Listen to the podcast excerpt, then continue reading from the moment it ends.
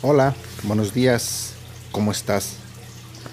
El tema de hoy se titula Considérate muy dichoso. La Biblia dice en el libro de Santiago capítulo 1 versículo 2, Considérense muy dichosos cuando tengan que enfrentarse con diversas pruebas. ¿Por cuánto tiempo hemos de tener un corazón alegre? ¿Por cuánto tiempo hemos de tener una sonrisa en nuestra cara? Mientras la gente nos trate bien? ¿Mientras nos sintamos bien? ¿O mientras que la economía vaya bien?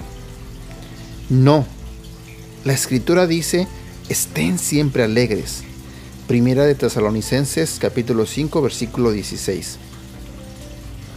Eso significa que debes estar alegre en los buenos momentos y en los malos momentos, cuando hace sol y cuando llueve cuando haya nubes negras por encima de tu cabeza y sientas que la vida es deprimente y sombria. Recuerda siempre que por encima de esas nubes negras el sol brilla. Puede que no veas el sol en tu vida en este momento, pero no significa que no esté ahí. Tan solo está tapado por algunas oscuras nubes.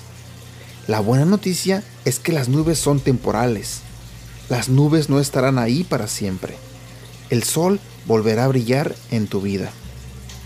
Mientras tanto, mantén tu gozo. Está siempre alegre de corazón.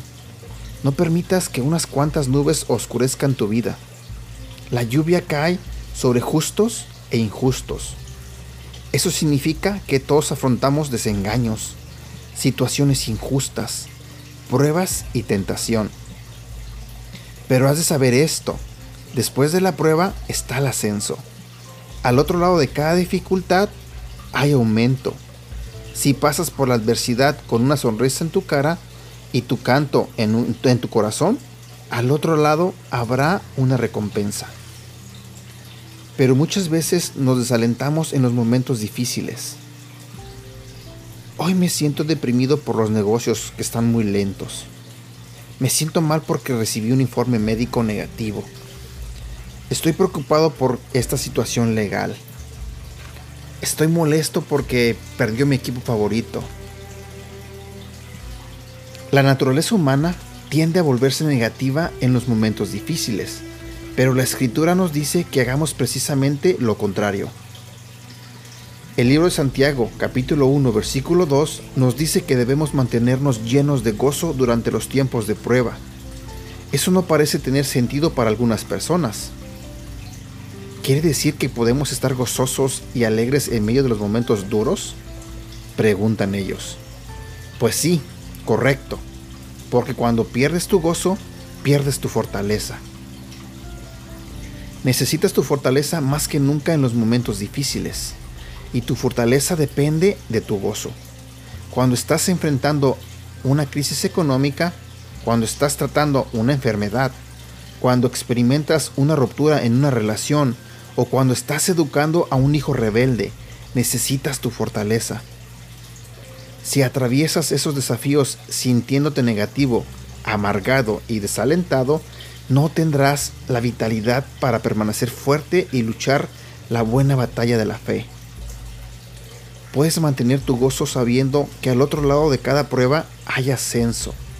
Al otro lado de cada revés hay oportunidad.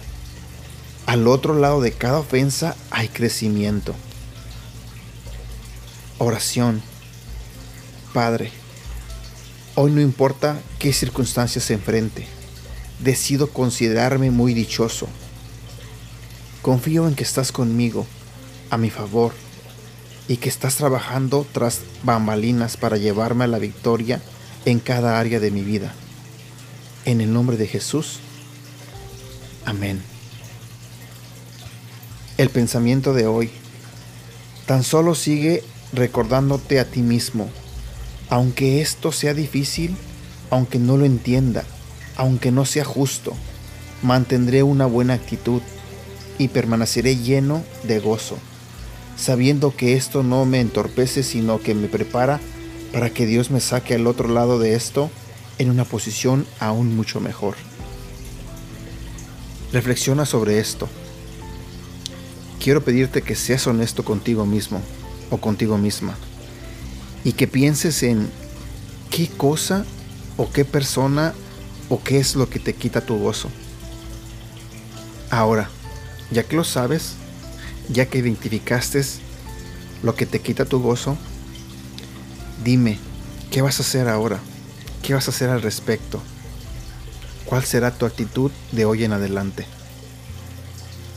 Que tengas un excelente día.